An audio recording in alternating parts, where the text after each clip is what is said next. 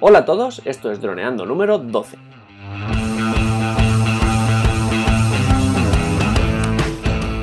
Bienvenidos a este miércoles 6 de junio en el podcast de temática dron en el que hablaremos de todos los temas relacionados con el mundo dron. En el programa de hoy vamos a descubrir la app DJI Go, pero antes recuerda que nos puedes contactar por Facebook, vía web en droneando.info o vía mail en contacta droneando.info. Un día más, aquí estamos. Dani Durán, especialista en apps, y yo, eh, vuestro piloto de drones favorito. Así que Dani, ¿qué tal? Pues nada, aquí hoy vamos a analizar la primera app de esta serie, de este ciclo, porque es eso, todos los miércoles vamos a analizar una app, ya sea para móvil, ya sea para escritorio, a eso me refiero web o para nuestros ordenadores. Y eso, hoy nos toca DJI Go, la aplicación, la primera aplicación que sacó DJI para controlar sus dispositivos, tanto en Android como en iOS. Sí, es una de las más importantes porque seguramente sea la más utilizada en el mundo mm, relacionada con drones. Es la app que ha creado DJI para poder pilotar sus drones, y ya no solo drones, incluso Osmos y más em, accesorios que tienen. Pero claro, es la app perfecta, tiene fallos, pues es lo que vamos a ver hoy. Entonces, vamos a empezar por la app básica y eh, otros miércoles hablaremos de otras apps, pero hoy toca DJI Go porque es la empresa número uno del mundo y es la app de la empresa número uno del mundo. Así que bueno, cuéntanos un poco tú como especialista cómo lo ves en los markets. Bueno, pues primero vamos a explicar un poquito cómo vamos a analizar o cómo vamos a organizar este episodio y bueno, primero pues eso vamos a hablar de las opiniones de las tiendas, que pues en este caso pues no nos deberíamos fijar mucho. Luego vamos a ver las funcionalidades principales, así por encima, o luego están vamos a analizar pues desde un punto de vista desde nuestro punto de vista pues las cosas que deberían mejorar de JI de esta app. Y pues por último vamos a hablar de aplicaciones parecidas o aplicaciones que pues están en el mercado para que son contrincantes en el mercado respecto de JI ¿vale? Vale, pues eso. Entonces, empezamos pues, por lo que has dicho. Las opiniones, pues tanto en Android como en iOS hay opiniones muy bajas en las tiendas.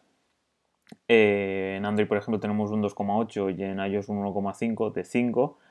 Cosa a tener en cuenta que, por ejemplo, en Android, pues las opiniones se basan en todas las versiones, por eso es un poco más alta, ¿vale? Y en iOS, pues la, el 1.5 se basa en la última versión. Entonces, pues he estado leyendo las críticas y tal, y todas se basan en el tema de que, del idioma. Pues por lo visto, pues DJI no invierte en traductores y pues es un al nivel de, de desarrollo de aplicaciones móviles es algo muy muy muy fácil no te supone ni mucho esfuerzo simplemente deberías pues contratar traductores pasarle en inglés el idioma que te lo tradujeran y tú lo subes a la aplicación automáticamente no tendría más coste que ese a nivel de desarrollo y pues no lo han hecho la aplicación está en inglés y pues el mercado español, por desgracia, pues mm, no sabe mucho inglés o pues valora muy mal las aplicaciones cuando no están en castellano o en español. Entonces, pues las notas son súper bajas. Y bueno, y ahora pues no sé, ¿tú qué opinas respecto a eso? ¿Crees que es justo que, Hombre, es curioso. que la gente vote mal a una aplicación simplemente porque no esté en castellano? no, a ver, no sé si es, si es justo, la realidad es que pasa. Lo que sí que me hace reflexionar es que si yo viera una app, yo busco de lo que sea una app y veo que tiene una puntuación de 1,5 sobre 5, muchas cosas tendrían que pasar para que yo me bajara esa app. Sí, Esta en concreto porque la conocemos, porque sabemos de lo que es capaz y lo que nos aporta nuestro día a día trabajando, pero es una puntuación muy mala bastante, vamos, muy, muy, muy mala. Sí, lo más bajo es un 1. Así, que, bueno, pues es, sí, que tiene muchas cosas a, mejorar, pero no creo que su puntuación deba ser tan baja, ¿vale? Porque además es una app que ha ido mejorando con el tiempo. Con el paso de los años han ido adaptando cosas de otras apps para poder eh, tener una app más completa y creo que un 1,5 es demasiado bajo, pero bueno, si la gente lo ha puntuado así, por algo será, así que hay que respetarlo. Bueno, ahora vamos a pasar a las funcionalidades principales. Pues eso, esta aplicación, como, pues, como hemos estado viendo, es enorme, tiene muchísimas opciones. Entonces vamos a analizarlas por encima, ¿no? Entonces, la primera, calle, ¿cuál sería? A mí lo que más me gusta de la app es que, aparte de que nos ayuda a aprovechar mucho más nuestro dron, es que nos permite hacer vuelos, eh, o sea, sistemas de vuelo inteligentes o modos de vuelo inteligentes, que es lo que mm, al final del día te va a hacer un poco más profesional, o que, mejor dicho, que el resultado del, del trabajo sea un poco más profesional, porque al final tú puedes ser muy buen piloto, pero habrá cosas que con un, con un modo de vuelo inteligente las van a hacer mucho mejor.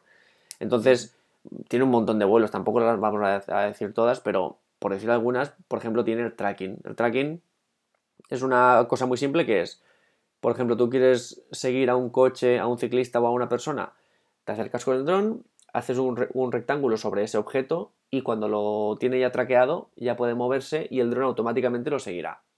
Esto tiene sus limitaciones y sus ventajas, pero solo por el hecho de poder seguir en el centro de la pantalla a un objeto, que es algo de lo, más difícil que tiene que hacer un piloto, pues esto te ahorra un montón de trabajo. Es, muy espectacular. Tenemos una variante de esto que es seguir al mando. Es decir, em, siempre está mirando donde está el mando, el, el, el radio control. Entonces tú estás con el mando en la mano, empiezas a correr y el dron te sigue. Esto, si tú quieres grabar un coche y estar dentro del coche pilotando, pues te ayuda mucho. Así que son, son sistemas muy útiles. Otro de los últimos que han sacado es el seguimiento del trazo. Es decir, tú estás en la pantalla de la app, que está en tu móvil, conectado al mando, y dibujas una línea, que no tiene por qué ser recta, puede ser eh, curva o tal. Entonces el dron sigue esa línea automáticamente, a, a la velocidad que tú le dices y tal. O en su variante que es, das a un punto en, en la imagen y el dron va a ese punto recto. Entonces eso está... Yo no lo utilizo mucho, sinceramente, pero es algo que te facilita mucho la vida. Porque tú muchas veces dices, bueno, voy para allá, pero empiezas a hacer correcciones de giros, de subes, de bajas y, es inestable, pero con esto va todo súper finito. Y luego... Uno que me he dado cuenta que está triunfando mucho en YouTube puede ser uno que es como si fuera una circunferencia, uno que te pones un punto y gira alrededor tuya o algo así. Sí. Porque hay un, un youtuber que, que seguimos, o bueno, no sé, Romongo, se llama, pues lo utiliza en sus últimos vídeos y está, está muy interesante. Porque hace así como si fuera que le sigue a él, bueno, hace una vuelta y queda súper guay, la verdad. Claro, tú le das un punto de referencia y el dron eh, hace una circunferencia perfecta en torno a ese mm, objeto y es un plano muy cinematográfico y entonces es muy utilizado, es otro sistema.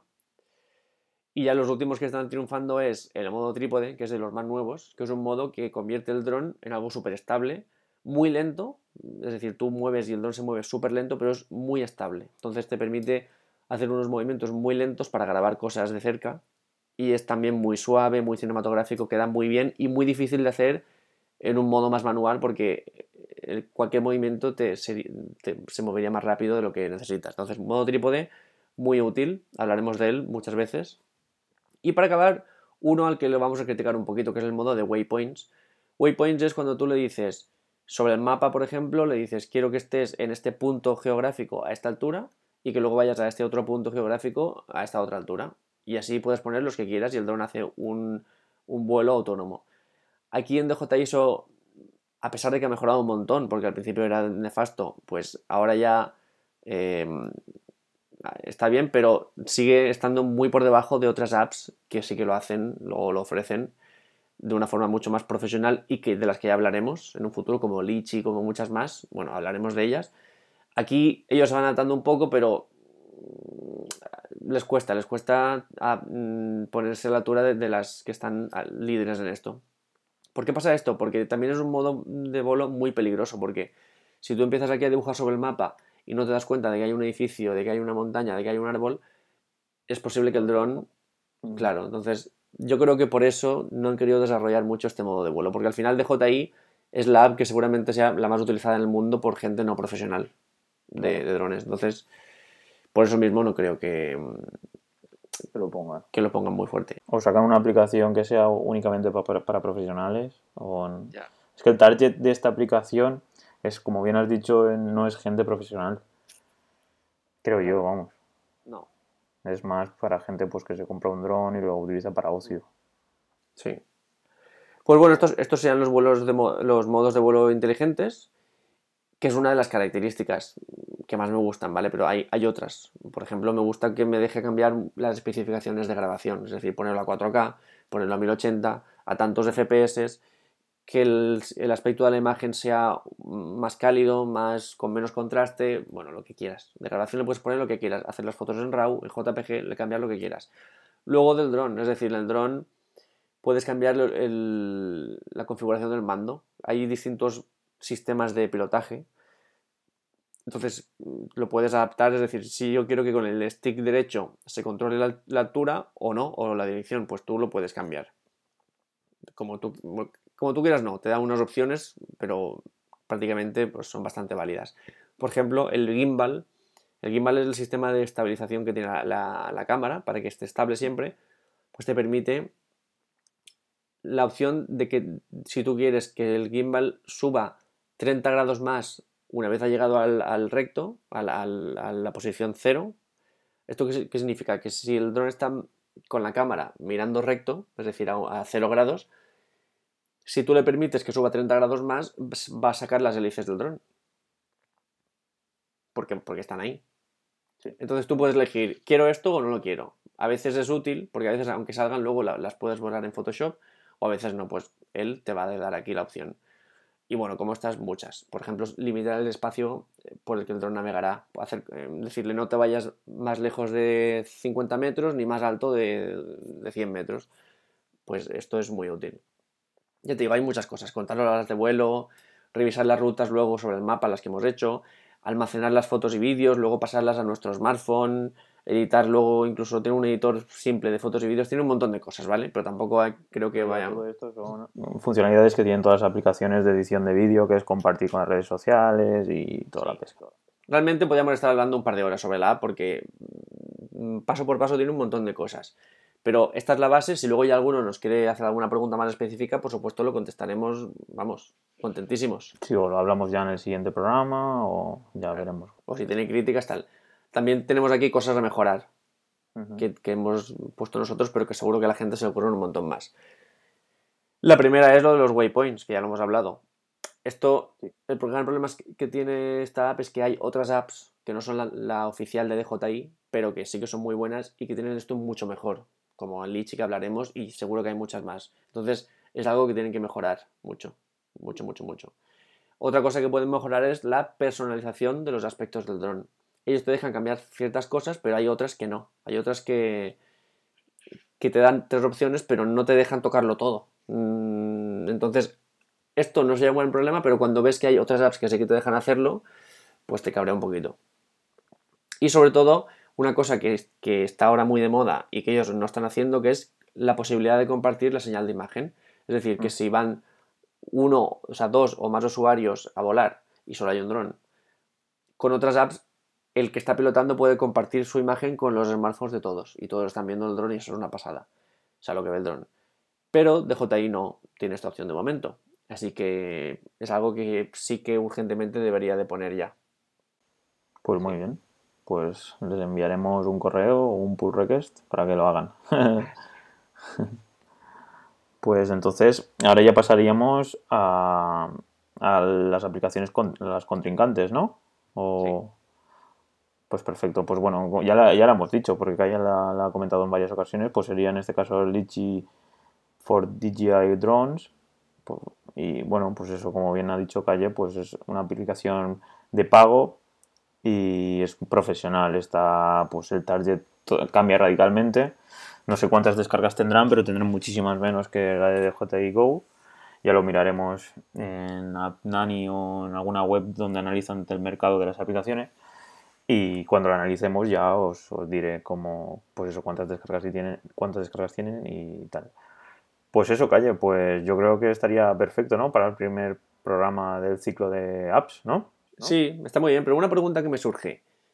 ¿Realmente sabiendo las descargas que tiene esta DJI Go? ¿No? La sabemos, ¿no? Se puede saber, no lo he mirado, pero sí. Hay, hay webs que analizan las descargas a nivel mundial, a nivel por país. Vale. Porque sería muy interesante saber esta app cuántas descargas tiene respecto a las apps top tipo WhatsApp, Facebook, tal, y a, y a lo mejor poder incluirlas en, en, un, en un, ranking o, saber cómo de lejos están de estas apps, porque a lo mejor es insignificante comparado con ellas, o a lo mejor no, a lo mejor dices, ostras, eh, aquí hay potencial. ¿No? Sí, sí, sí. ¿No crees? Sí, sería, es muy interesante. Comparar datos al final es muy interesante para sacar conclusiones. Porque respecto a las opiniones, tenemos apuntado que tiene unas, unas 20 y pico mil. Android, pero ahí hay que tener en cuenta que Android, en, las opiniones son en la totalidad de la app. A eso me refiero que las dos 25.696 opiniones son de, de, todas las versiones que ha sacado DJI Go en Android. Entonces por eso es un poco más alta. Porque al principio seguramente la gente la puntuaría con 5 estrellas pero por lo visto la gente hay que tener en cuenta que cada vez la gente es mucho más exigente con las apps. Están acostumbrados a que las apps no rompan a que no tengan fallos. Entonces pues cada vez la gente es mucho más exigente. Entonces el problema está en iOS. En iOS las versiones el número de versión se podemos decir que cambia dependiendo de la última de la última versión que has enviado. Ya. Es decir no el numerito que nos sale no es de todas las opiniones que le han dado Mira, como dato curioso, entrando en el, en, el, Apple Store de apps, de, o sea, de iPhone, de iOS, pone que a pesar de la, nota bajísima, ya la hemos comentado, aquí está, y luego pone que es, la app número 139 en el ranking de apps de entretenimiento global. Que bueno, parece, parece bastante bien.